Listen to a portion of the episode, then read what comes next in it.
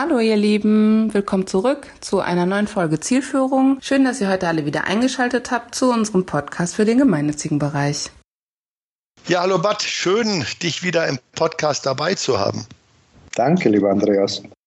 Wir haben bei unserem letzten gemeinsamen Podcast, äh, als wir über das Thema Markenstory gesprochen haben, den Zuhörerinnen und Zuhörern versprochen, dass wir was über Personas äh, erzählen wollen. Das mhm. ist heute unser Podcast zum Thema Personas. Magst du zum Einstieg mal beschreiben, was das sind, Persona? Also Personas mache ich sehr gerne, tatsächlich sehr gerne. Also Personas stehen praktisch für die personifizierten Zielgruppen, für Spenderzielgruppen, Unterstützerzielgruppen. Und Personas helfen einfach dazu, je konkreter man sie auch beschreibt, je konkreter man sie auch personifiziert mit Erwartungen, Werten, Wünschen und Zielen und menschlichen Verhaltensweisen, desto treffender sind dann die Annahmen auch über Spenderinnen und Spender und desto leichter fällt es da dann auch äh, eine zielgruppengerechte, tatsächlich eine echte gute Ansprache auch zu treffen, um sie zu erreichen. Das kommt ja quasi bei dir wie aus der Pistole geschossen. Das heißt, äh, du bist ja seit vielen Jahrzehnten im Marketing. War das immer schon ein Thema, das dich da begleitet hat? Ja, das ist letzten Endes völlig egal, ob du gleichgültig, ob du jetzt ein, ein Auto, das auf den Markt kommt, Gummibärli oder eine gemeinnützige Organisation an den, auf den Markt bringen möchtest. Du musst immer wissen, A, gibt es dafür einen Markt und, und B, wie könnte denn aussehen der Markt? Und bei der, der Markt wird ja letzten Endes immer geprägt von Menschen und deswegen musst du auch dir dann vorstellen können, wie sieht er denn aus, der potenzielle Käufer, wie sieht sie denn aus, die Person, die Gummibärchen äh, kauft, wie sieht sie denn aus? Die Person, die für eine Entwicklungshilfeorganisation spenden möchte oder eher für ein traditionelles Hilfswerk was Gutes tun möchte. Da brauchst du es greifbar. Also ja, tatsächlich, das begleitet mich von Anfang an. Also als ich in, in den 80er Jahren in einer Beratung war, haben wir sowas ähnliches auch schon benutzt. Denn wenn wir dann Kampagnen gemacht haben, haben wir uns immer überlegt, wie sieht denn, wie sieht denn die Zielperson aus? Und da hatten wir so ein, so ein typisches Bild uns gemacht von einem von einer Person, die äh, Mitte 40 ist, ähm, äh, Schullehrer, lebt auf dem Land, äh, fährt ein Dreier BMW und dann hatten wir tatsächlich ein Foto von einem äh, Mitte 40-jährigen sportlichen Mann mit kurzer Wildlederjacke, Oberlippenbart und das war dann so typisch der Empfänger unserer Botschaft. Und wenn ja. wir uns dieses Bild angeschaut haben, dann wussten wir sehr genau, wie wir beispielsweise ein Mailing schreiben mussten. Ist es das, genau. was, was, was man heute mit Personas bezeichnet? Bezeichnet, dieses Vorgehen? Ja, also du hast äh, tatsächlich auch am besten, weil wir doch auch zum großen Teil visuell sind, brauchst du dann diese Personas, die dann die Merkmale haben wie Vorname, Nachname, Alter, Wohnort, Lebenslauf, welche Hobbys sie haben, welches Einkommen sie haben und vor allen Dingen, was immer wichtiger wird, was mich auch freut, ist äh, Werte. Für welche Werte stehen die Leute? Also sind es dann eher Hedonisten, sind es eher Bewahrer. Also da merkst du, die Sinus-Milieu-Studie zahlt hier auch ganz massiv drauf ein.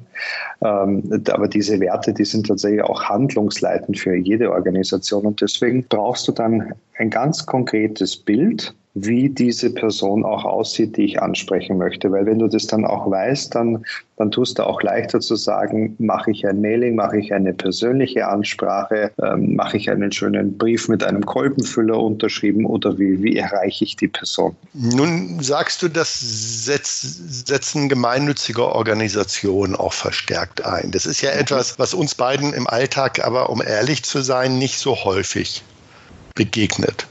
Oder? Mhm. Also ich glaube, wir haben doch, ja. wir haben doch jetzt, wenn wir über Personas sprechen, äh, gerade in den Kapitalkampagnen, glaube ich, äh, haben wir eine Organisation in Österreich, die damit schon gearbeitet hat. Mhm. Äh, und die anderen Organisationen, ich denke da jetzt an eine große Organisation in München, die du auch begleitest, arbeiten die mit solchen Profilen, mit solchen Persona oder, oder, oder nehme ich das nur nicht wahr, weil ich zu sehr im Fundraising und zu wenig im Marketing bin? Nein, äh, da hast du schon vollkommen recht. Also viele denken, sie wissen ganz genau, wer ihre Spenderinnen und Spender sind, wer ihre Unterstützerinnen und Unterstützer sind. Und deswegen müssen sie sich damit nicht beschäftigen. Und dann wundern sie sich aber auch, dass das Mailing, das Spendenmailing an dem Ziel vorbeigeht, das sie sich vorgestellt haben, weil sie dafür auch keine Zeit haben, aber das, das oder glauben, keine Zeit zu haben. Ich glaube, der Hintergrund ist auch der, dass die eben zu oft noch die gemeinnützigen Organisationen eben nicht aus Sicht von Spenderinnen und Spendern ihre Kommunikation aufsetzen, sondern aus Sicht der Organisation. Und das ist natürlich, wenn ich von jemand anderem was will und setze mich nicht mit dem auseinander, ist es natürlich schon ein Fehler. Wenn ich dann sage, so ich kommuniziere mal so vor mich hin und ob du das verstehst oder nicht.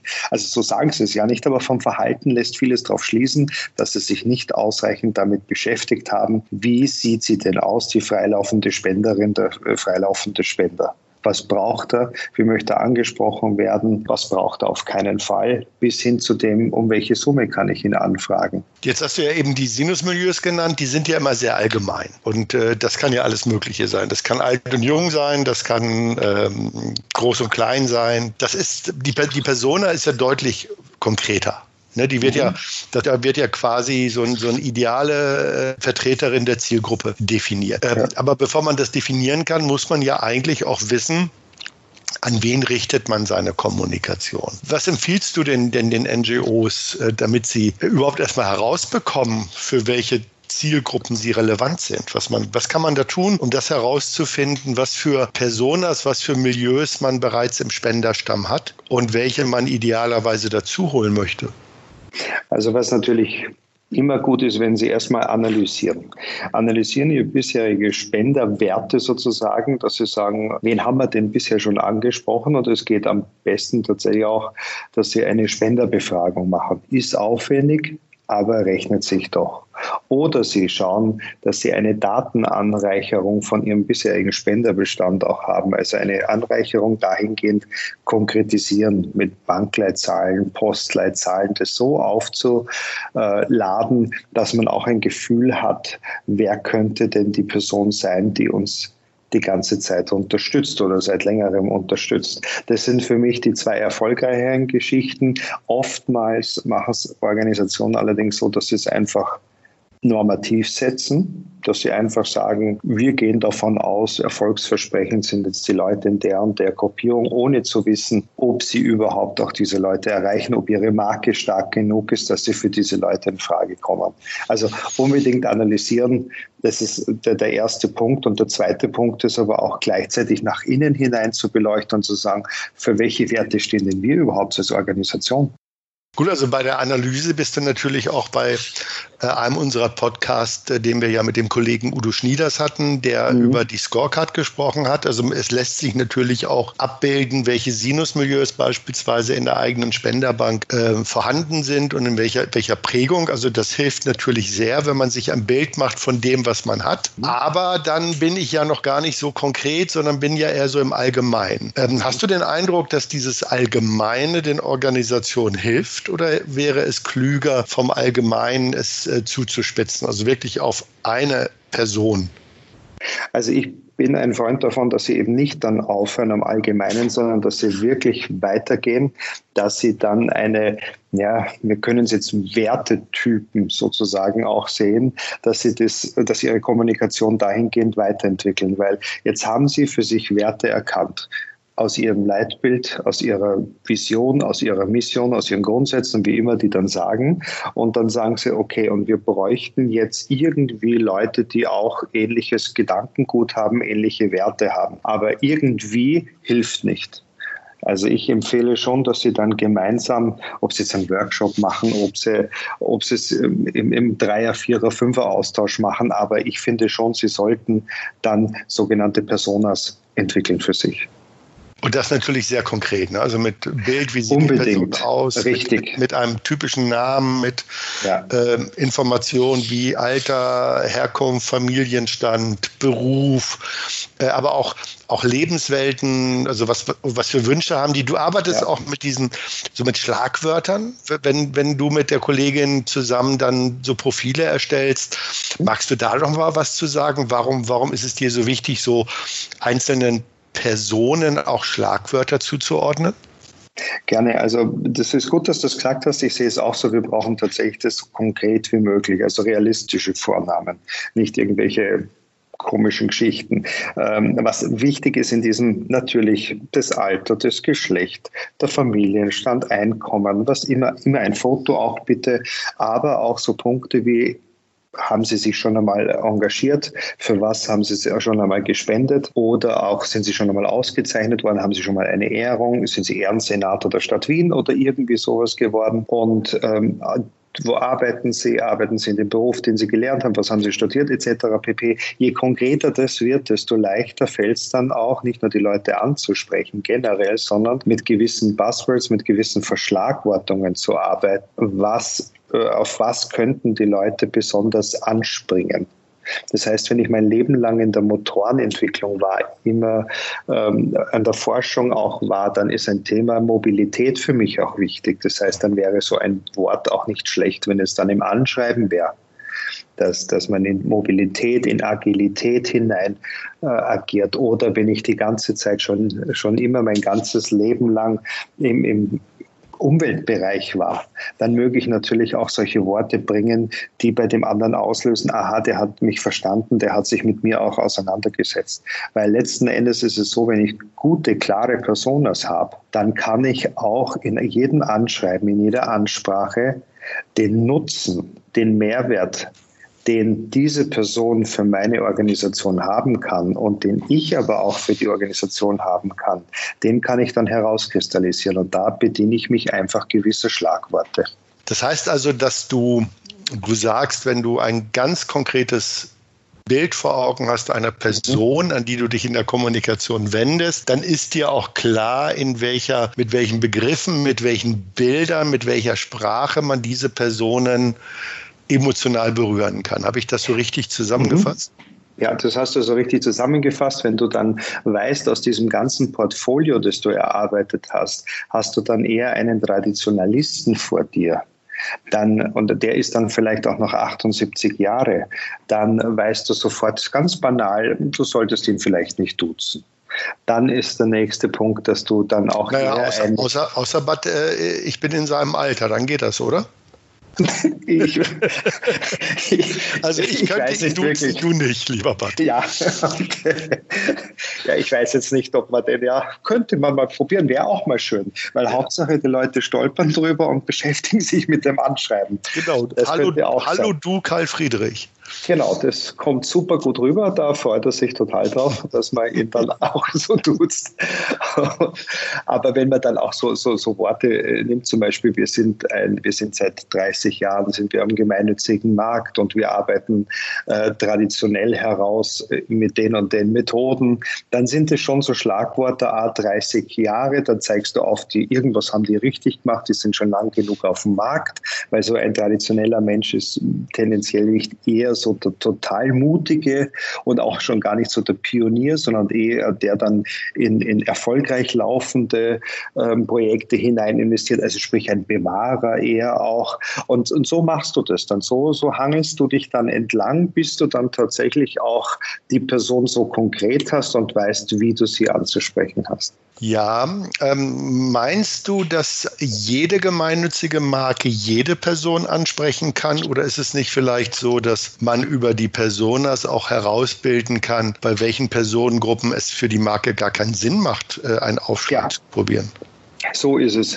Also die Leute sollten sowieso immer machen, ja, das merke ich, das machen schon viele gemeinnützige Organisationen, dass sie sich damit auseinandersetzen, besonders wenn es um Unternehmen geht, dass sie sagen, welches Unternehmen passt zu mir. Viele sind dann so moralin gedrängt, dass sie dann sagen, so, oh ja, nicht mit irgendeinem Rüstungsunternehmen oder ja, nicht mit dem und dem Bereich. Ähm, dann können sie kaum mit irgendeinem Unternehmen noch einmal arbeiten. Also da machen sie sich die Gedanken ja schon einmal bei Privatpersonen weiß ich nicht, ob Sie da so genau recherchieren, aber letzten Endes empfehle ich den Leuten immer, ihr habt eure Werte, liebe gemeinnützige Organisation. Wir haben jetzt herausgearbeitet, der Geldgeber aus dem Unternehmensbereich hat tendenziell eher diese Werte. Wollt ihr euch mit diesen Werten auseinandersetzen? Passen die Werte zu euch, ja oder nein? Weil viele oftmals Angst haben, Bedenken haben oder unsicher sind, ich weiß nicht, wie ich es genau fassen möchte, wenn solche Spenderinnen, Spender mal ankommen, dann eine Spende abzulehnen. Und da tue ich mir viel, viel leichter, die abzulehnen, wenn ich vorher eben auch weiß, für welche Werte stehe ich und für welche Werte steht der andere. Und dann sage ich einfach, ich spiele nicht mit dir, Komma, weil. Das ist eine ja, Sache und die brauchen die Leute. Ja, da verstehe ich das total. Es gibt ja gerade, wenn es um Firmenkooperation gibt in den Organisationen, so diese Listen, wo das draufsteht, mit dem man üblicherweise nicht zusammenarbeitet, Waffen, Drogen, Alkohol, Prostitution, Menschenhandel. Äh, da sind die Organisationen sehr, sehr klar. Auf der anderen Seite erlebe ich, wenn ich manchmal so frage, sag mal, wer sind denn eure Kernzielgruppen? Für wen wollt ihr denn im Wesentlichen im Normalspiel Spendersegment kommunizieren, dass sie dann sagen, naja, eigentlich für alle. Also da erlebe ich häufig die Sorge, wenn man sich für äh, eine Gruppe entscheidet und eine andere dafür rausnehmen muss, also eine bestimmte Zielperson nicht ansprechen möchte, dann bekommen sie kalte Füße und sagen, hey, also eigentlich will ich ja jeden spenden Euro. Wie gehst du damit um? Also ich möchte nicht jeden Spenden-Euro haben. Ich möchte mir das schon auch aussuchen können, wer mich unterstützen darf.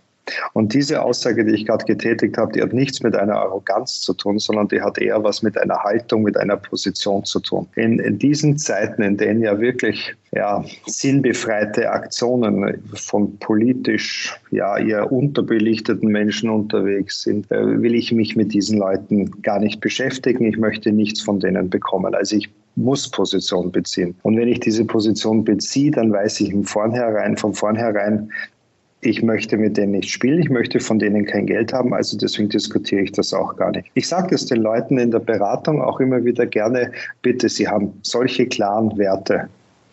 Und diese Werte, die stehen doch für was. Sie haben eine Leitbildentwicklung hinter sich. Einmal im Jahr, einmal alle zwei Jahre überprüfen Sie diese Werte. Sind die Werte noch die ihrigen? Und wenn sie noch die ihrigen sind, dann muss es doch Ihr Interesse sein, dass die Leute, die Sie mit Zeit, mit Geld und mit Know-how unterstützen, dass die auch zu Ihnen passen. Weil auch der Spender, die Spenderin ist die Visitenkarte von der gemeinnützigen Organisation. Und deswegen bitte immer darauf achten, passen die Leute zu mir oder passen sie nicht zu mir. Ja, und dann gibt es ja darüber hinaus noch diese Philosophie äh, des Karma des Geldes. Mhm. Das heißt, wenn man schlechtes Geld nimmt, also von Menschen, die das Geld schlecht erworben haben, eben durch Drogenhandel, durch Waffen oder andere Dinge, dass dieses Geld auch tatsächlich ähm, dann auch, äh, das auch, auch nicht so eine Wirkung hat wie das gute Geld. Also ich glaube, das ist auch eine, das ist ein mhm. bisschen esoterisch, diese, diese Geschichte. Ich finde es immer sehr spannend, weil das Ganze dann auch nochmal auf dieser Moralebene nochmal aufs Geld runtergebrochen wird, weil es heißt ja auch bei einigen Kollegen und Kollegen, ist doch egal, wo das Geld herkommt, äh, auch schlechtes Geld kann mal äh, sinnvoll helfen. Also die haben eine andere Auffassung, als du sie vertreten hast. Und ich bin, ja. da sehr bei deiner, weil ich glaube, wir müssen sehr aufpassen, dass wir ähm, im Fundraising nur die Menschen Teil unserer Marke, unserer Projekte werden lassen, die auch dazu passen und nicht jeden Euro nehmen. Das ja. glaube ich, äh, dieser, dieser moralische Anspruch äh, ist, glaube ich, äh, extrem wichtig. Aber auf der anderen Seite, ich glaube aber auch da helfen uns die Persona und die, die Fokussierung auf bestimmte Zielgruppen. Es reduziert natürlich unseren Kommunikationsaufwand und es reduziert die Kommunikationsverluste, wenn ich weiß, für wen ich kommuniziere und mit wem ich in den Dialog trete. Ja, richtig. Und deswegen ist es ja auch so, dass diese Crowdfunding-Methoden, die angewendet werden, äh, warum da nie das wirklich große Geld rausschaut oder man überhaupt keinen, keinen Überblick hat, wer ist denn, wer sind denn die Personen, die hier was Gutes tun, dass diese Methoden nicht für eine zielgerichtete Fundraising-Aktion sich eignen. Das ist ja mittlerweile den meisten klar. Wenn ich allerdings sage, ich möchte jetzt wirklich mich bewusst hinsetzen, ich brauche jetzt akut Geld oder ich möchte meine Segmenterweiterung machen, ich möchte ein zweites Hospiz bauen oder, oder, oder, dann muss ich mich hinsetzen und muss mir überlegen, wer sind denn die Unterstützer? Das machen ja die Organisationen noch. Und wenn die dann sagen, wer sind die Unterstützer, dann clustern die gerne in Philanthropen, in Privatpersonen, in Stiftungen, in Kommunen oder in Unternehmen.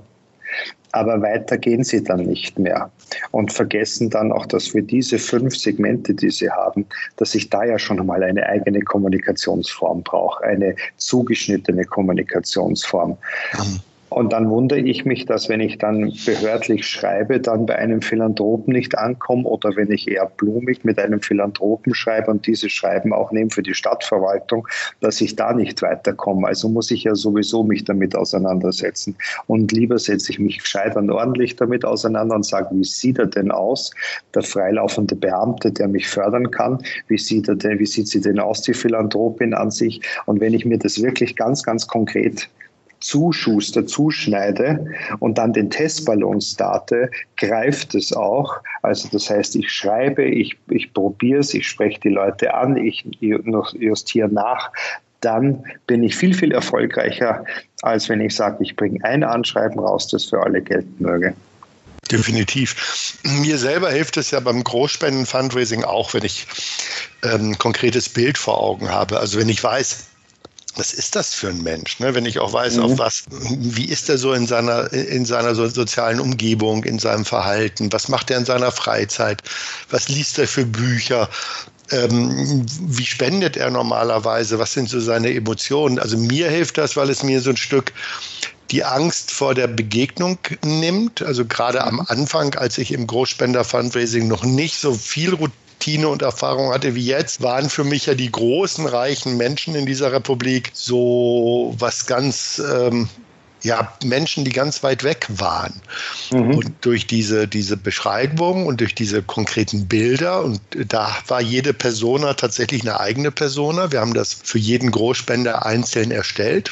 Nicht nur als Zielgruppe, sondern wirklich für Frau Müller separat, für Herrn Mayer separat, damit wir ein klares Bild von denen hatten. Und mir gab es die Sicherheit, äh, in der Ansprache. Mir gab es auch die Sicherheit in der Kleidung, in meiner Wortwahl, in vielen anderen Dingen. Und es nahm mir die Berührungsängste vor den großen, Reichen und Berühmten in dieser Welt.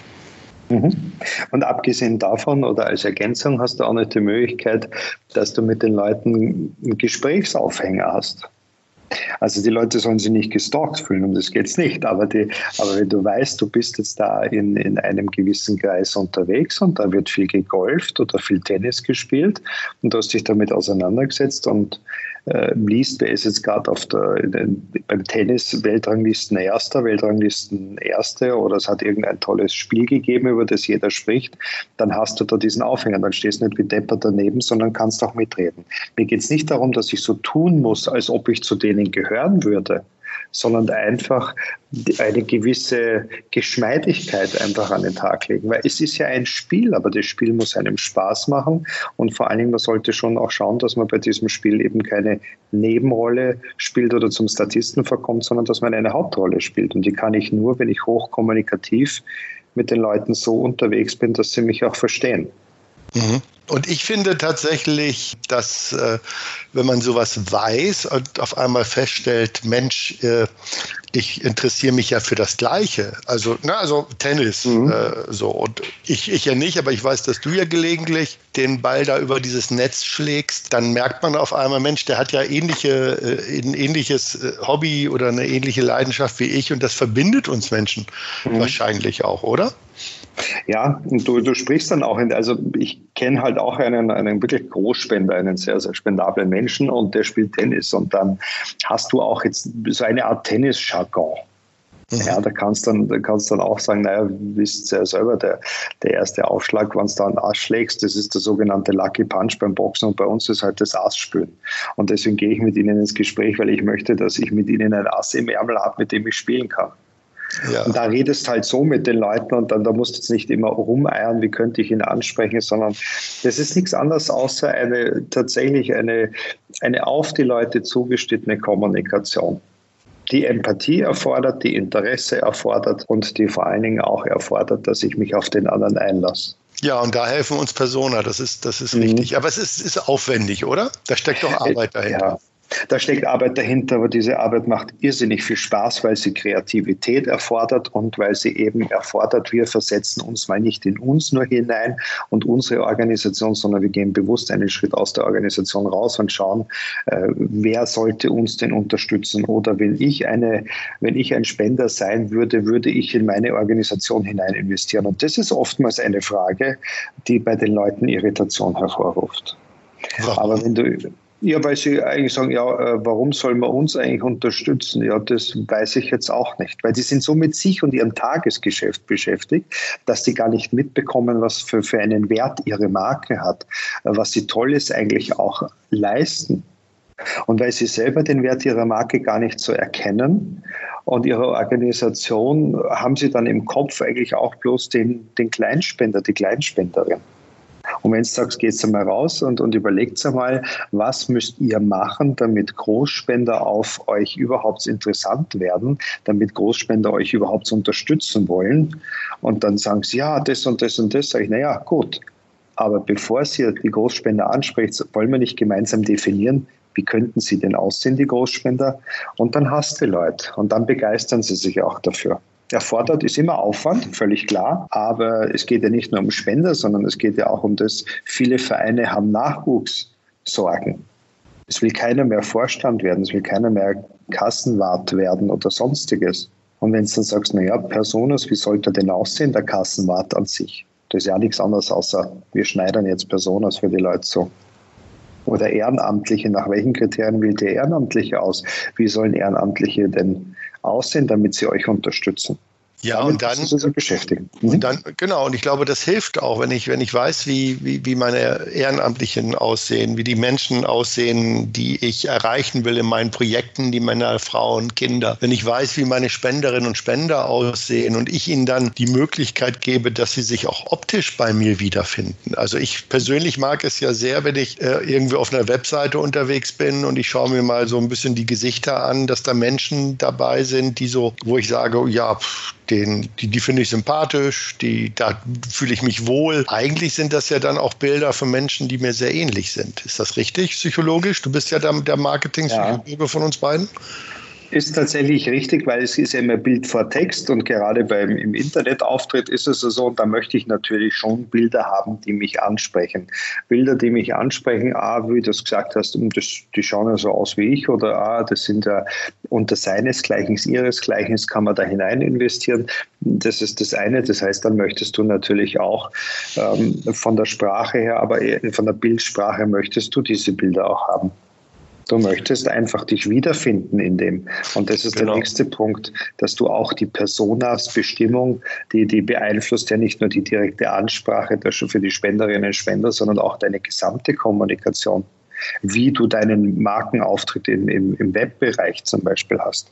Das heißt, klar, also du, ne, durch dieses klare Bild kann ich mich damit identifizieren, weil ich mich drin wiedererkenne. Äh, wenn ich angesprochen werde, ist das mein Wording, meine Bildsprache, an der ich mich orientieren kann. Es macht es mir leichter, als Unterstützer diese Organisation zu unterstützen. Es macht es mir leichter, diese Marke für mich zu akzeptieren. Und auf der Organisationsseite reduziert es den Kommunikationsaufwand und, und, und, erhöht den Kommunikationserfolg. Das heißt, tatsächlich ist es ist zwar aufwendig, aber am Ende spart es Ressourcen und bringt mehr Geld in die Spendenkasse. Ja, und intern, ich habe das jetzt bei einem Mandanten ja letzte Woche auch gemacht, haben wir auch Personas entwickelt und die haben dieses Verfahren gleich genutzt, um zwei Stellenausschreibungen dahingehend nochmal anzupassen. Also das heißt, die hatten eine Stelle Pressesprecher und eine Stelle Fundraising. Und da haben sie dann eben dieses Verfahren so angewendet, dass sie jetzt wissen, so sollte sie aussehen, die Pressesprecherin. Also sie wünschen sich jetzt eine Pressesprecherin. Natürlich AGG-relevant, das ist schon klar, aber das geht ja um Ideal typisch und trotzdem realistisch und haben aber jetzt ein Profil, was eben alles an Leistung, an Erfahrung etc. wünschenswert wäre. Und so ist es für sie greifbarer gewesen, auch eine Stellenausschreibung zu schreiben, bei der dann nicht wieder das Gesicht einschläft, sondern das wirklich eine tolle, ansprechende Stellenausschreibung ist. Also man kann Personas tatsächlich intern wie extern sehr, sehr gut verwenden.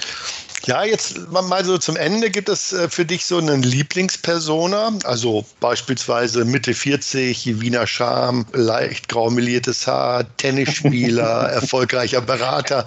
Gibt es, gibt es so etwas, wo du sagst, du hast, du hast da tatsächlich so ein Lieblingsprofil? Äh, ich weiß jetzt nicht genau, wen du da beschrieben hast, aber. Ich habe jetzt ganz beliebig ein paar Dinge zusammengepackt, die sowieso nie auf eine Person zutreffen. Ja, danke, super, ja, toll. Jetzt habe ich mich so gefreut und jetzt kommst du wieder an. Ähm, äh, ich habe, nein, also die, die Lieblingsperson nah habe ich nicht, aber ich habe zum Beispiel äh, schon ganz gern tatsächlich den Zabernecker-Wastel der Zabernecker Wastel ist 79 Jahre alt, ist in der vierten Generation, ist er immer noch CEO von einem großen Handwerksbetrieb, der also eigentlich von einem Malereibetrieb, der 25 Filialen hat, Inhaber geführt und immer schon Gutes getan hat, es allerdings nie unter Corporate Social Responsibility oder Spenden, Sponsoring oder sonst was versehen hat, sondern einfach immer gesagt hat, mir geht so gut, ich möchte was abgeben, aber es muss sehr rechnen. Und das ist ein, ein Mann, der ist, der hat kaum mehr Haare, hat dicke Augengläser, hat einen schlecht sitzenden Anzug, weil er, der taugt ja noch für ihn. Er braucht nicht alle 15 Jahre spontan einen neuen Anzug, kommt mit einem uralten 190er Mercedes an. Und das ist so eine Persona, die ich wirklich sehr gern habe, den Herrn Zabernecker-Wastel kommt übrigens aus Wiener Neustadt.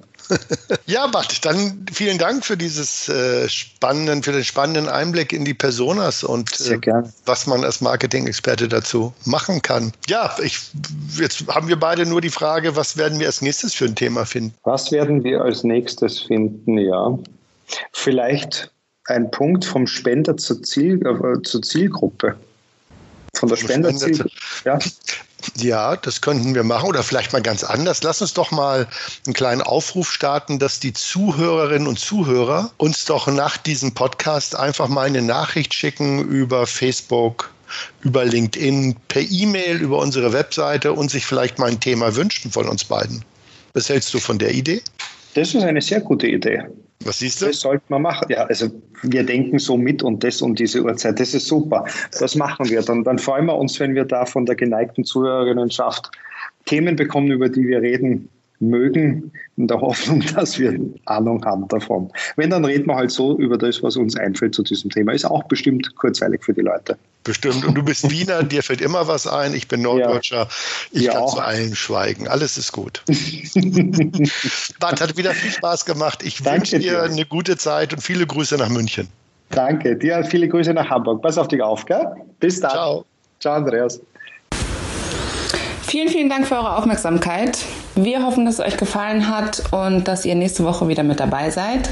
Besucht uns gerne auf unserer Website und abonniert unseren Newsletter unter www.chomerus.eu. Solltet ihr Fragen haben, Kritik, Anregungen, was auch immer euch einfällt, was auch immer ihr uns sagen wollt, schickt uns gerne Mail. Wir beantworten die so schnell wie möglich. Achtet auf euch, bleibt alle gesund und bis bald. Ciao.